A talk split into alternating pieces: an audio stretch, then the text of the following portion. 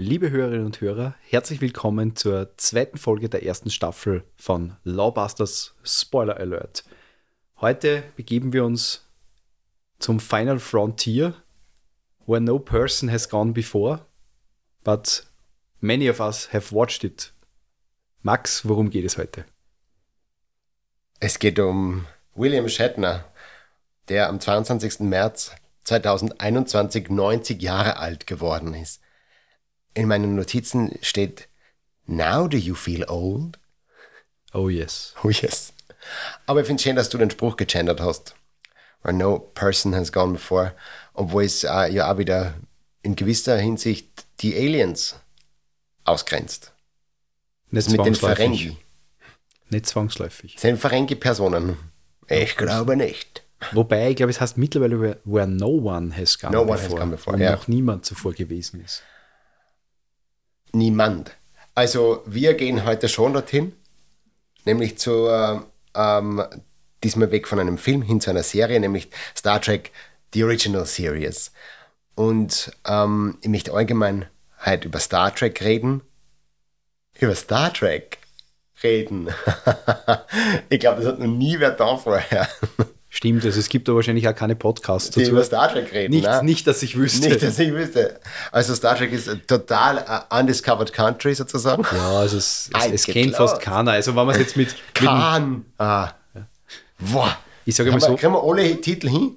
ah, schwierig. Oder jetzt haben wir dann Beyond?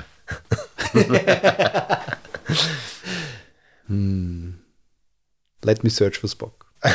nein, nein. Ja, also Star Trek, ich möchte gerne über Star Trek reden mit dir, Michael. Ähm, und nämlich auf der einen Seite allgemein über Star Trek und auf der anderen Seite vielleicht einmal über die erste Folge, die überhaupt gedreht worden ist, nämlich The Cage. Back in the Day, mit nur einem anderen Captain und einer anderen Besatzung von der Enterprise. Und im Zuge der Vorbereitungen auf diese Sendung habe ich sehr viel, also nur mehr als sonst, mich über Star Trek informiert. das ist ja quasi was, das ich täglich mache. Und schon seit ziemlich langer Zeit. Ähm, zuerst aber sehr einmal die Frage, Michael, hast du eine Lieblingsserie oder Lieblingsfilm im Star Trek-Universum? Kannst du sowas, kannst du das sagen so? Ist, ist dir keine leichtere Frage eingefallen? Na, nun nicht. Hm, danke. Bist du Trekkie? definitiv, definitiv. Also beim Lieblingsfilm tue ich mir tatsächlich leichter, weil ich glaube, dass mit der beste Film Star Trek einfach der First Contact ist. Der ist für mich ein Wahnsinn und ganz zum Schluss, wo, wo dann die, der erste Kontakt ist, da gibt es eine Welt, einen Weltdialog zwischen der Lily Sloan, also dieser, diesem Charakter und Jean-Luc Picard, wo sie sagt, äh, also wo es quasi die Enterprise wieder in die Zukunft fliegt, vom ersten Kontakt 2063, und sie sagt zum Picard, ich beneide sie und die Welt, in die sie fliegen. Und der Picard sagt drauf, und ich beneide sie um diese ersten Schritte in eine neue Zeit. Und das ist jedes Mal und auch jetzt, wenn ich es nur sage, gibt mir das eine Gänsehaut. Und was die Serien betrifft, ich, da kann und will ich mich eigentlich nicht entscheiden. Also ich kehre eindeutig auch zu die Leute, die das Reboot, das, die Kelvin Timeline von J.J. Abrahams am Anfang abgelehnt haben, mittlerweile wahnsinnig schätzen, also spätestens seit Beyond, der dritte mhm. Film, der gefällt mir einfach wahnsinnig gut und der auch mit dem doch sehr anderen Aussehen der Klingonen bei Star Trek Discovery jetzt kein Problem hat und der das, dass die jetzt im 32. Jahrhundert sind, in der aktuellen Staffel ziemlich cool findet. Wobei ich glaube, die für mich mit die beste Serie zurzeit ist trotzdem Lower Decks. Okay. Die neue Zeichentrickserie, wo es quasi um die Fähnriche geht, die einfach auf dem Zweitkontakt-Raumschiff sind, ähm, weil da einfach am Anfang alleine die Einleitung, also dieser, dieser Vorspann, ist ein Wahnsinn,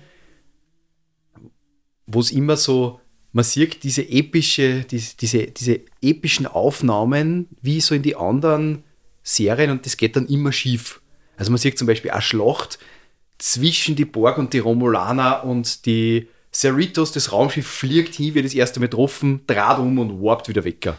Oder man sieht das wunderschön, die Cerritos, das ist das Raumschiff dort, fliegt in einem Warp-Kanal und dann siehst du langsam die Warp und da hängt irgendein Viech dran, das gerade so dran saugt. Und das ist einfach, ich, ich habe mir wirklich jedes Mal, also ich glaube, es gibt jetzt zehn Folgen, jedes Mal diesen Vorspann angeschaut, weil jedes Mal hat mir insbesondere das Monster mit dem Warp am Warp-Antrieb immer wieder zum Lachen gebracht. Das ist was, das spricht mich zutiefst an. Und die haben sich einfach gescheit viel da vom Lore und gescheit viel da, dass lustig sind und das aber gleichzeitig einfach äh, trotzdem Star Trek ist und das nicht Slapstick ist in Wirklichkeit. Slaptrack. Slaptrack, genau. Und drum, also vielleicht das zur Zeit meine Lieblingsserie, aber das kann sie mit der nächsten Staffel von Picard oder Discovery oder was auch immer daherkommt. Äh, Star Trek Progeny, was jetzt ganz neu kommt, also mehr so eine kinderorientierte Serie, die im Delta-Quadranten spielen wird, äh, mit der Janeway als Hologramm, äh, kann sich das wieder ändern. Okay. Du bist ja voll an, bei den neuen Serien und neuen. Nicht nur, also es gibt bei den alten Serien, also gerade Original Series hat für mich viel mehr Folgen, wo ich mich ganz klar daran erinnere, wie zum Beispiel Next Generation. Also Next Generation, da, da kenne ich diese, die, die, wie auf die Borg stoßen, die Q-Episoden, gerade die späteren und so. Die ersten zwei Staffeln sind mir nicht so in Erinnerung, aber bei Original Series, also die, die Folge, wo es auf dem Planeten sind, wo das römische Reich nie aufgehört hat zum Existieren mhm. oder wo eine ganze Gesellschaftsstruktur nach 1920er Mobster sind eine Piece of Action hast die mhm. oder wo sie das erste Mal im Spiegeluniversum sind oder, das ist glaube ich eine Folge, über die wir zwar schon extrem oft äh, diskutiert haben, Bele jagt Lokai, wo es zwei Außerirdische finden, die sie aufs Blut hassen, die ja. von der selben äh, Art stammen und wo sie sagen, hey, ihr seid doch gleich. Und die haben beide so ein schwarz-weißes Gesicht. Die sind genau in der Mitte anders. Und dann sagt der eine, das stimmt ja nicht, weil er hat die schwarze Gesichtshälften auf der falschen Seite und darum genau. kehrt er vernichtet. Und das ist für mich die beste Anspielung auf die Sinnlosigkeit von Rassismus, die es gibt. Genau, nämlich so simpel, wie sie offenbar ist. Und genau das ist der Grund, warum ich nicht ganz bei dir bin, wenn es um das geht, wenn mich jemand fragen würde, was mein Lieblings-Star Trek ähm, Film oder Serie ist, ist es, kann es nicht die neue Timeline sein. Also das ist für mich ausgeschlossen, weil das es sind super Science-Fiction-Filme. Es sind spannende Geschichten, es sind coole Charaktere, es sind Top-Effekte. Ist eh klar, J.J. Abrams, wenn er was kann, ist es visuell eine Geschichte erzählen. Und Lensflare. Und Lensflare kann er auch. Genau. Lensflare. Und ich mag in Simon Peck total und auch das, dass er in Scott spielt und so, das ist alles ich möchte gar nicht schlecht über diese Filme reden, aber es ist halt nicht, für mich ist es nicht Star Trek, weil Star Trek ist für mich Basis Science Fiction. Und Basis Science Fiction nimmt ein Problem das wir in der Jetztzeit haben und über den Katalysator einer, einer technischen, eines technischen Fortschritts oder irgendeiner Geschichte in der Zukunft ähm, oder in der Gegenwart, das halt in irgendeiner Weise technologisch anders ist, ähm, das Problem löst. Oder zumindest bespricht, wie zum Beispiel das mit den ähm, linke Gesichtshälfte ist weiß, rechte ist schwarz oder umgekehrt. Das ist halt für mich Science Fiction. Das ist das, ich kann Rassismus besprechen, ich kann Überbevölkerung besprechen. Es gibt eine super Kurzgeschichte, die heißt ähm, Millennium. Und da, da geht es darum, dass die Erde total überbevölkert ist und dass wir gar keinen Platz mehr haben. Nämlich gar keinen Platz mehr. Ähm, so wenig, dass äh, nur noch entweder Landwirtschaft oder Wohnen oder Arbeiten aufgeteilt ist. Es gibt keine Recreational Area mehr und die Ströme hin zur Arbeit sind mehr oder weniger auf dem Gehsteig, so wie jetzt auf der Straße in der Rush Hour so. Man kann also quasi sich nur weiter schirmen lassen von dem jeweils Hinterarm und jeder hat ungefähr ein Quadratmeter Platz auf der Welt zum Leben insgesamt und ein Typ findet in dieser Welt ein ich weiß nicht, das ist jetzt nicht mehr Star Trek, aber es geht um, genau um das. Er findet ein Loch in der Wand und findet einen 12 Quadratmeter großen Raum und hat auf einmal zwölfmal mehr Platz als alle anderen. Und er erzählt seinem Freund und dann, und dann haben sie dort eine Couch drinnen und, ähm, und haben Platz und können sich hinlegen und können aufstehen und, und das alles. Und dann erzählen sie es ihre Freundinnen und die Freundinnen erzählen es den Vätern, weil der ist krank und auf einmal sind sie zu 8 auf 12 Quadratmeter. Und es ist quasi bläder als vorher. Das ist Science Fiction, mehr oder weniger. Nie mehr ein Problem, das es jetzt gibt, wie Rassismus und so weiter. Und ich besprich es auf eine Art und Weise, die mich nicht direkt angreifbar macht, weil es ist ja nicht jetzt, es ist ja in der Zukunft. Es ist ja nicht wir, es sind ja Aliens oder so. Und das hat Star Trek in der Originalserie natürlich total gerade ausgemacht. Hat der Gene Roddenberry ja auch so machen wollen. und ist dabei auch fast die ganze Länge gegangen. Fast. Weil er sich über Homosexualität nicht geäußert hat. Das ist irgendwie nicht ausgegangen, obwohl der George Takei dabei war. Ähm, und auf der anderen Seite ähm, haben das auch, die Next Generation hat das auch gemacht zum Beispiel, auch mit so technologischen ähm, Vorstellungen wie einer Dyson-Sphäre, die die Energie äh, von einem ganzen Planetensystem mehr oder weniger äh, speichern und weitergeben kann. Das sind total cool. Da finden Sie ja dann in, in Scotty im, im, im äh, Transporterpuffer-Speicher. Ganz genau, von der, von der Genolan oder wie das, wie das Schiff heißt. Und dann trinken sie miteinander Scotch. Das ist super. Uh, und, äh, und bis zu einem gewissen Grad machen das die alten Serien. Auch Deep Space Nine, da geht es halt dann mehr um Krieg und Religion oft. Und bei Voyager geht es halt dann um, ja, ich finde ja, weil, und jetzt komme ich zum Punkt, Voyager ist für mich die, das ist meine Lieblings-Star Trek-Serie. Voyager hat die schlechtesten Folgen, aber sie hat auch die besten Folgen. Ich liebe die Captain Catherine Janeway. Die ist für mich so ein, so ein Captain, die ist echt cool. Ah, der Kirk ist cool. Ah, der Picard sind super, aber die Janeway, ich weiß ja, jetzt, werden, jetzt, wird, jetzt wird der zweite, der gerade zugeschaltet hat zu dem Podcast, hat sich jetzt wieder ausgeklinkt. Aber es ist tatsächlich so, ich mag das sehr und ich mag die Balana, ich mag den Tom Paris und den Harry Kim, im, in Tuvok, ich mag die. Und irgendwie, wenn ich mir jetzt so Folgen anschaue, was ich noch immer ab und zu mache, fühle ich mich so ein bisschen wie, wann das mein Star Trek daheim war, bei denen auf der Voyager. Und ähm, es gibt ja grottenschlechte Folgen. Also die sind wirklich so, dass ich mir denke, es gibt gar nicht, dass die wer geschrieben hat. Und dann haben sie auch nur gesagt, ja, die machen wir jetzt. Und dann müssen das die Leute spielen. Und haben irgendwem Geld dafür gezahlt. Und haben wir Geld dafür gezahlt, ja. Dass und dann das geschrieben im Fernsehen. und das alles. Aber gut. Ähm, filmemäßig mag ich, ich weiß nicht, das, das, das unentdeckte Land. Irgendwie, aus irgendeinem Grund der mag ich das recht. Der ist extrem stark ähm, eigentlich, ja. Und so irgendwie es ist bei den Filmen ein bisschen schwierig, weil die, die Filme haben mir nie so viel gegeben wie die Serien. Deswegen habe ich jetzt mal kurz so überlegen müssen. Die Original-Serie ist für mich ein ganz interessanter Punkt, weil auf der einen Seite hat so viel, so viel großartige Ideen beinhaltet, diese Serie, die das zum ersten Mal hat im, im Fernsehen oder in den Vorstellungsbereichen äh, der Menschen allgemein. Weil zum Beispiel, ich habe mal ein paar so Sachen aufgeschrieben, der Communicator, Touchscreen, ähm, in Word all allgemein sein, länger sein und dort herumreisen, sozusagen von Stern zu Stern, von Planet zu Planet. Aber viel einfachere Sachen auch wie zum Beispiel automatische Türen oder sehr rechenstarke Computer, Beamen. Das sind lauter so Sachen, die visionär waren zu der Zeit. Und jetzt teilweise ja komplett normal sind. Jeder von uns hat ein Smartphone in der Tasche und das ja im Endeffekt tausendmal besser ist als der simple Communicator, mit dem der Spock quasi, mit, wenn er auf dem Planeten ist, äh, mit dem Scotty redet oder so. Automatische Türen sind allgegenwärtig. Jedes Geschäft hat eine automatische Tür, wenn ich einige, teilweise sogar rotierende. Also das sind so Sachen, ähm, die, die mir halt total taugen, ich kann mir ja gar nicht in die Situation versetzen in Wahrheit, dass ich in, mich in einer Welt sehe, die nicht Handys hat, obwohl ich in einer so einer Welt schon gelebt habe eigentlich. Oder wo nicht Computer alles bestimmen im Endeffekt. Und das muss man dann einmal so weit sein, dass man sich das als Mensch so vorstellt, dass, dass, dass das gibt und dass das ein normaler Teil des Lebens ist, des Alltags ist, mehr oder weniger, Überlichtgeschwindigkeit, solche Dinge.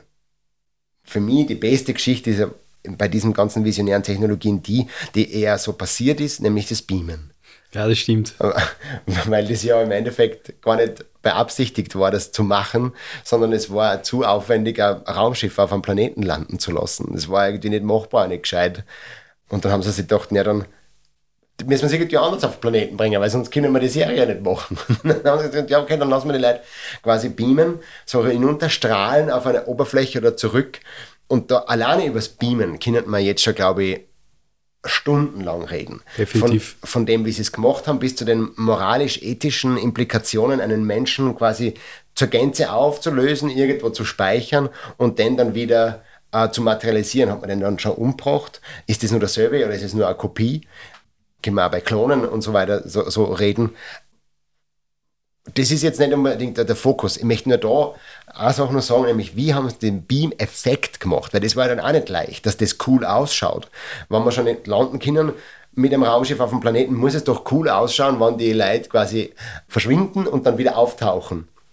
Und dann haben sie halt sehr viel probiert und sind dann auf den Schluss gekommen, ja, irgendwie müssen das sowas Fluides haben und haben versucht, Wasser mm, und so und, und so äh, Sparkles, also so Flankerl, Gold, Glitzer, wie heißt das? Glitzerstaub, ja. Glitzerstaub, Konfetti, ja. so halt, ähm, in Wasser zu werfen und dann das in einer, einer Weise abzufilmen und das dann auf die Körper zu legen und die Körper langsam verschwinden zu lassen. Das hat aber nicht gut ausgeschaut. Nicht beim Einwerfen, dann haben sie umkreiert, dann haben sie mit dem Strohhalm eingeblasen und haben halt versucht, dass sie diese Flankerl im Wasser in irgendeiner Weise bewegen. Und es hat aber immer so gleichförmig ausgeschaut oder, oder zu viele Blubberblasen gemacht. Wenn man umrührt, hat es halt immer diesen Strom und das war dann irgendwie, das gesagt, nein, das, das das schaut noch nicht nach dem aus. Und dann hat einer, ich meine, das ist jetzt vielleicht ein bisschen Urban Legend und ein bisschen zu romantisch erzählt, aber er hat schon fast Kopf gekriegt von dieser ständigen Auseinandersetzung mit dem, wie Beamen gut ausschaut und hat sich Kopftabletten in Wasser aufgelöst und hat sich das angeschaut und gedacht, dieses Blub von dieser, von dieser Tabletten, die sie auflöst im Wasser, das ist es. Hat da dann nur die Konfetti, die goldenen dazugeworfen und das ist das, was man in der Original-Serie sieht, wann der Kirk oder der Pike oder wer immer dann weggebeamt wird. Das stimmt, ja. Vielleicht zwei Anmerkungen dazu, weil dann kann ich die diesmal sehr gut überleiten auf den Pike, weil ich glaube, auf den sollte man uns heute mit der Cage einfach auch konzentrieren, obwohl man eben Star Trek Stunden, Tage, Wochen, Jahre lang wahrscheinlich besprechen könnte. Ähm, das erste, was mir eingefallen ist, ist, wo du jetzt diese Kurzgeschichte ins, äh, ins Mikrofon geworfen hast in den Podcast. Blub. Da gibt es ja sogar eine Star Trek-Folge bei der Original Series, wo es auf einem Planeten landen, wo eine massive Überbevölkerung herrscht. Ich weiß jetzt nicht, wie die Folge heißt, aber das, sowas gibt es dort da. So, mir jetzt natürlich auch erinnert an den äh, Film Soylent Green, mhm. den es ja gibt, der mit einem ähnlichen Problem in Wirklichkeit ja. da äh, umgeht.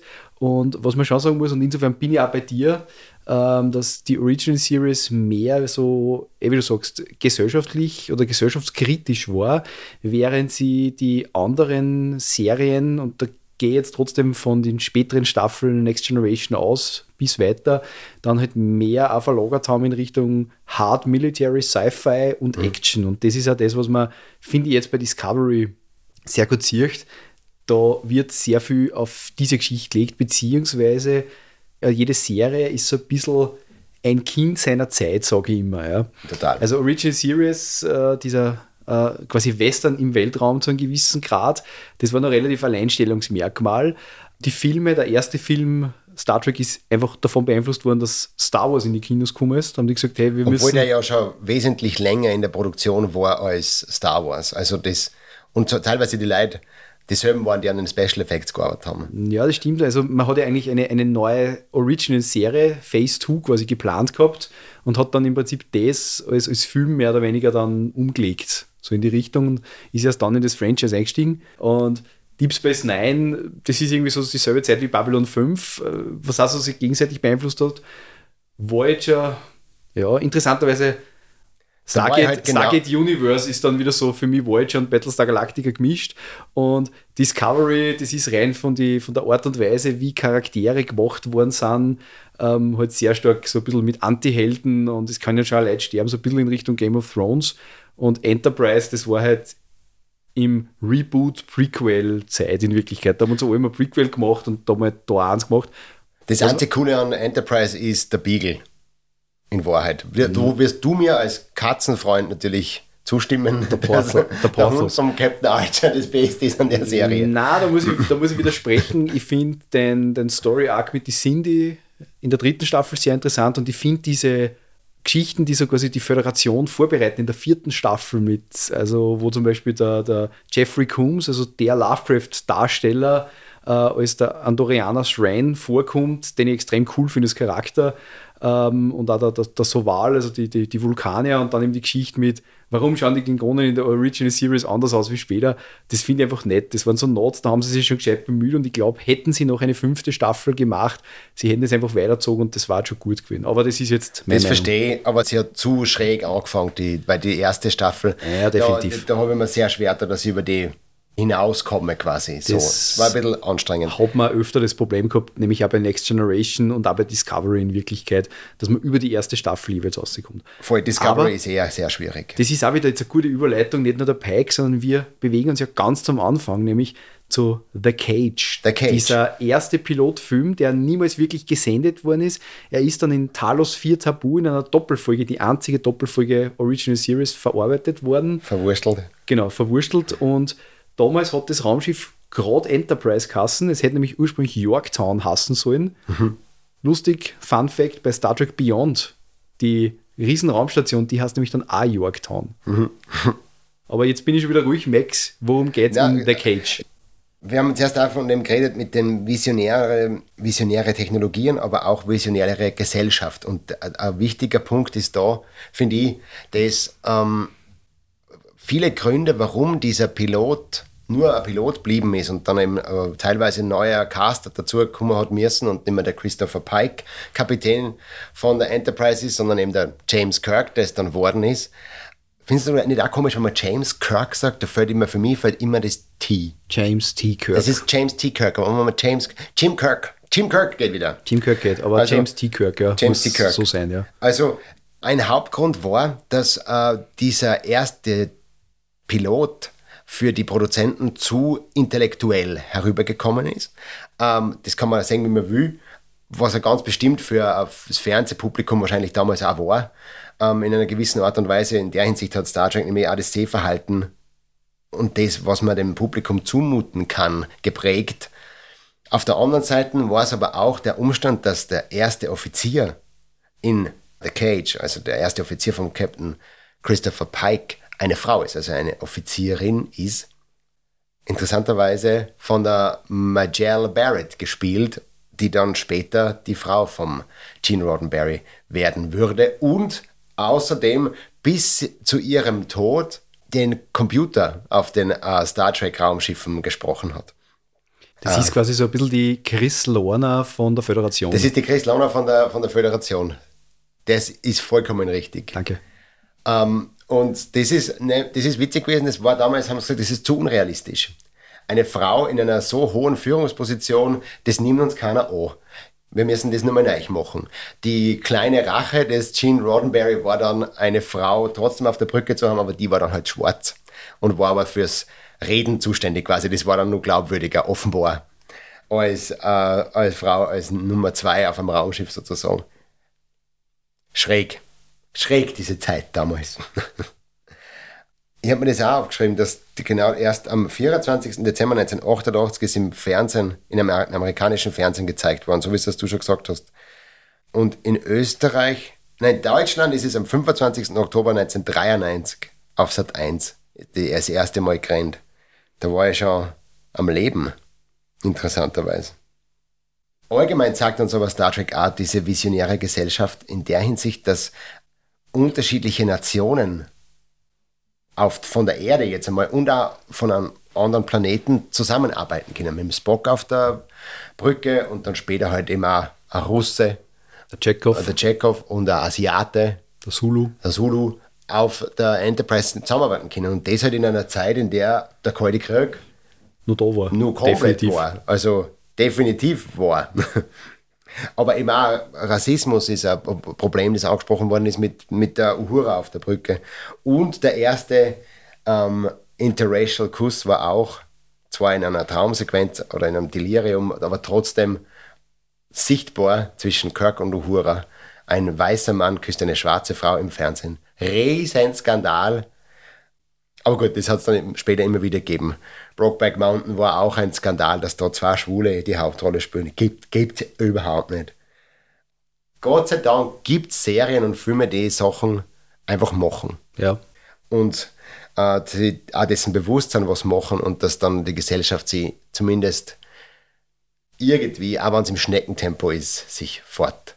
Ja, einfach sie mit dem Moment konfrontiert Zumindest sieht. konfrontiert, genau. Und damit, ja.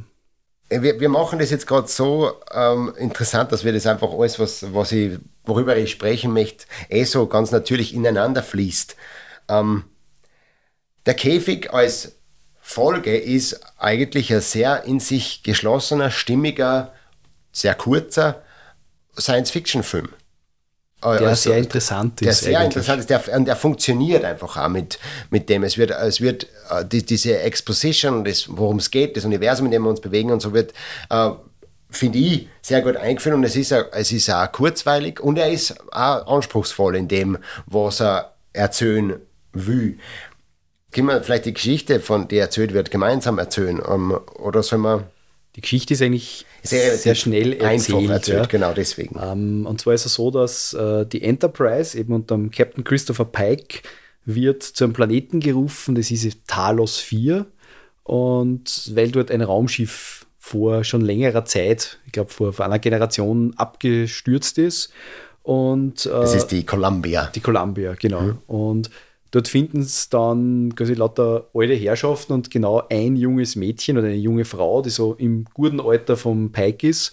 Das ist Surprise. Die, die Wiener. Die Wiener. Wobei man dazu sagen muss, also der Pike, und das hat mir auch sehr gut gefallen dazu, dass das ist halt nicht der Kirk. Ja? Also der Kirk ist so nur mehr der Frauenheld. Ja. Der Pike ist ein bisschen mehr zurückhaltend, ein bisschen mehr äh, überlegter, fast ein bisschen militärischer.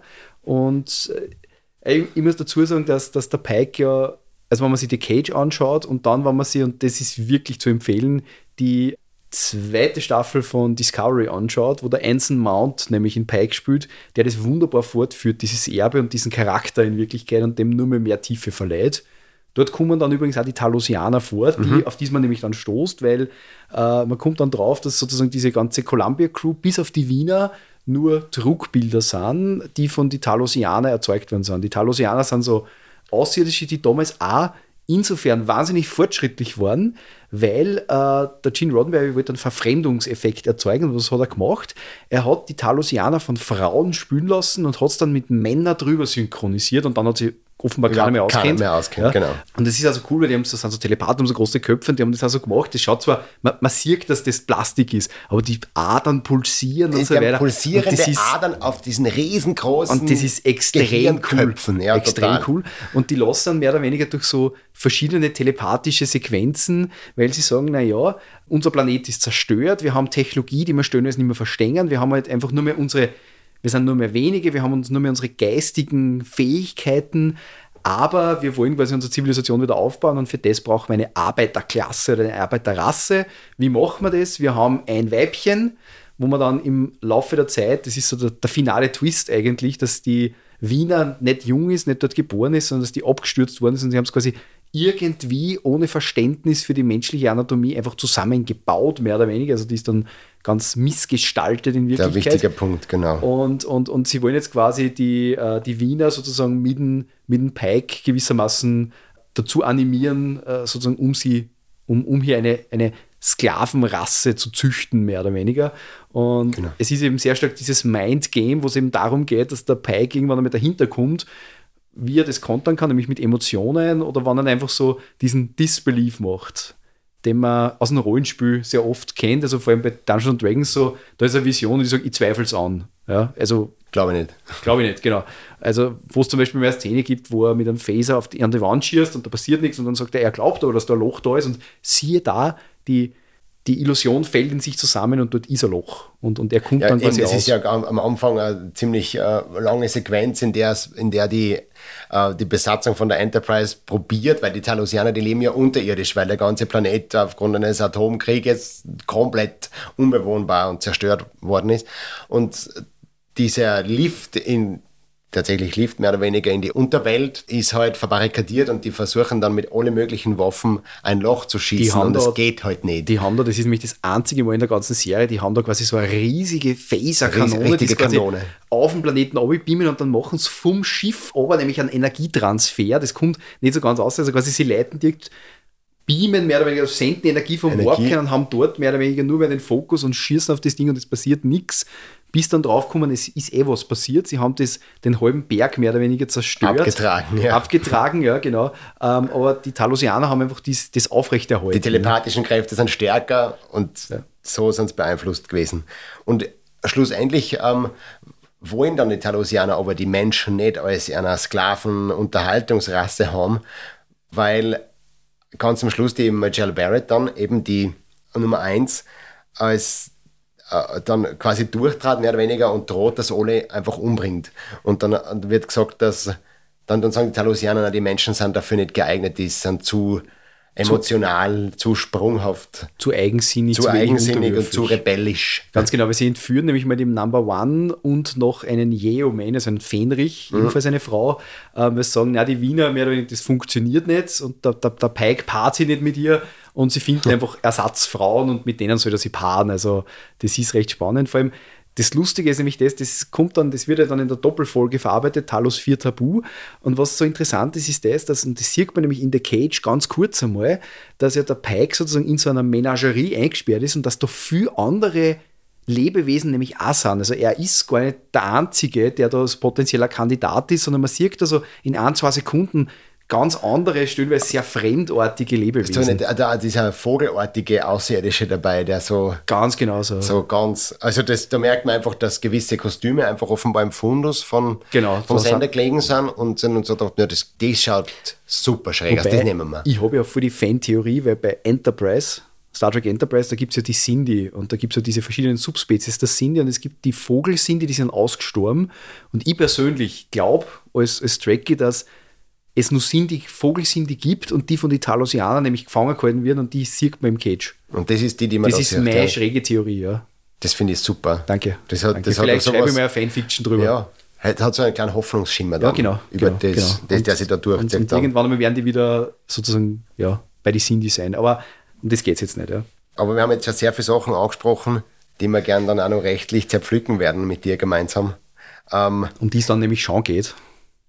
Um das dann schon gehen, aber auf jeden Fall. Total. Ich möchte halt vorher noch ich ein paar Sachen ausgesucht, die, die, die Cage habe ich jetzt schon ein paar Mal gesehen und mir sind aber wieder neue Sachen aufgefallen beim Schauen, nämlich tatsächlich, wie ich schon gesagt habe, der Spock humpelt beim äh, ersten Mal auf äh, Talos ähm, herumgehen, humpelt er. Und ich habe mir so gedacht, warum humpelt der? Und tatsächlich kann man diese Frage googeln und findet die Antwort, nämlich ähm, es ist so durchdacht gewesen, diese erste Folge von den Machern, vor allem von Gene Roddenberry, dass, dass die ja direkt von ähm, einer Mission kommen vor, auf, auf Rigel 7 und dort der Spock verletzt worden ist und deswegen humpelt er dann auf, dem, auf Talos 4. Das finde ich irgendwie, kann man nicht wissen. Und es ist ja unmöglich, dass das Leute damals gewusst haben.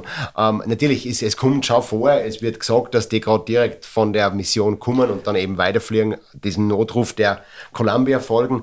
Trotzdem ist es so, äh, finde ich schön, dass sie kleinen, so, so Kleinigkeiten einfach, von dem Es lebt, ist- glaube ich, auch was. Es ist da wahnsinnig schön, dass das eigentlich der, der Charakter von Pike auf diesem Erlebnis von Rachel 7 aufbaut. Also erstens muss man mal sagen, also die Riegelkolonien, die sieht man nie wirklich, aber sie sind in jeder Serie sind irgendwie Kommen präsent. irgendwie vor, ja. Also diese Riegelkolonien, die man, glaube ich, also ich glaube, die gab es mittlerweile schon genug Stoff für eigene Serie und so her, wo es nämlich auch verschiedene Spezies gibt. Also, also Vulkanoide, dann sieht man eben bei The Cage, sieht man die, die Rigelian Kalar, das sind so riesige, fast Berserker, gegen die er da mal in so einer Sequenz kämpft, wo er quasi äh, einen, einen Rückblick hat auf die Mission und die muss offenbar, zumindest hört man das so aus, die muss einfach ordentlich schief gegangen sein und er, der Pike stellt dadurch auch seine, seine Fitness als Captain so ein bisschen in Frage. Das spielt so ein bisschen mit so am Anfang, die Tragik eigentlich.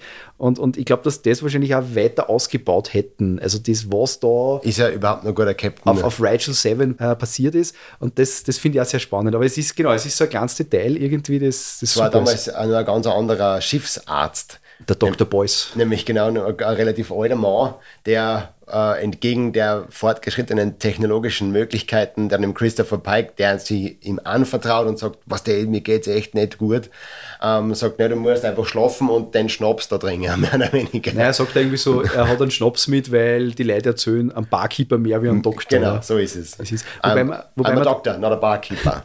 wobei man da sehr stark wieder sagen will, es, es ist ja jetzt gerade in Planung die nächste Star Trek-Serie, zurzeit hauen sie es ja gescheit raus, ähm, Strange New Worlds, das mehr oder weniger diese Ära, Pike äh, und Number One, also in dem Fall die Number One von der Rebecca Romijn wird gespielt, ähm, äh, beleuchten soll. Also es wird spannend werden, inwieweit sie das dann in dieses bestehende Lore, was sie bisher eigentlich sehr gut gemacht haben, einwebt und dann vielleicht mal auch dann ein bisschen mehr über diese gescheiterte Riegelmission mehr oder weniger mehr erfahrt einmal. Mehr erfahrt. Das war vielleicht total spannend. War, das war super. Das war der Wahnsinn. Ist da aufgefallen, dass in The Cage der Spock nun lacht? Ja, das er ist mir aufgefallen, weil nämlich interessanterweise die Merkmale, die der Spock hat, also dieses Logische, dieses Kühle, dort nur vom Charakter der Number One in Wirklichkeit verkörpert wird. Also da ist die ist mehr so. Das wird dann im Nachhinein in, in, die, in, die, in die Bücher und Comics ein bisschen damit gerechtfertigt, sozusagen, dass sie mehr oder weniger einfach eine, eine vulkanische Ausbildung, glaube ich, teilweise genossen hat und so. Und das, oder dass sie einfach vom Charakter so ist, aber das haben sie damals wirklich anders angelegt gehabt. Ja. Genau. Und er, er lacht und äh, ich glaube, die, die Ohren sind auch noch anders ein bisschen und, und die Hautfarbe stimmt noch nicht. Also ich habe da mal einen Star Trek Podcast gehört, wo es um die Entwicklung vom Spock gegangen ist. Moment, es gibt einen anderen Star Trek Podcast? Ja, einen. Wir haben einen jetzt ein Problem. Aber der hat nicht viel Folgen gehabt. Okay, also, Gott sei Dank. Puh. Das ist zwei, ja. oder 300, glaube ich, gibt es da. Also nichts, was der Rede wert wäre. Ich wäre halt froh, wenn wir so viele Hörer hätten. Nein, die, der What heißt nämlich, dream. Der, der Shuttleport heißt der, glaube ich, was ich ziemlich lustig finde. Aber es gibt jetzt auch ganz neu einen Star Trek Podcast, der ist vom, vom den Darstellern vom äh, Tom Paris und vom Harry Kim, die De Delta Flyers, die quasi einfach über andere Episoden reden, was ziemlich lustig ist. Die zwei ist. coolen Hunde. Die zwei coolen der, Hunde. Im, Holo, Im Holodeck. Ja, genau, genau. Wenn ich nicht hier bin, bin ich am Holodeck. Ganz genau. ähm, eine letzte Sache, bevor wir zu den rechtlichen Aspekten kommen. Der Darsteller äh, vom Christopher Pike, Hunter, heißt der, hat sich gedacht, er mag nicht im Fernsehen sein. Der wollte sich auf seine Filmkarriere konzentrieren und hat gesagt, er ist nicht mehr zu haben für einen zweiten Piloten, deswegen hat sich dann an der Captain verändern müssen. Und er hat sogar, er ist sogar so weit gegangen, dass er gesagt hat, nein, er will auch keine Übergabeszene drehen. Also nicht einmal eine Szene, wo der Christopher Pike das Kommando an einen, uh, James T. Kirk übergibt. Er sagt, nein, er macht das gar nicht mehr, er konzentriert sich auf Filmkarriere und ist 1969 verstorben.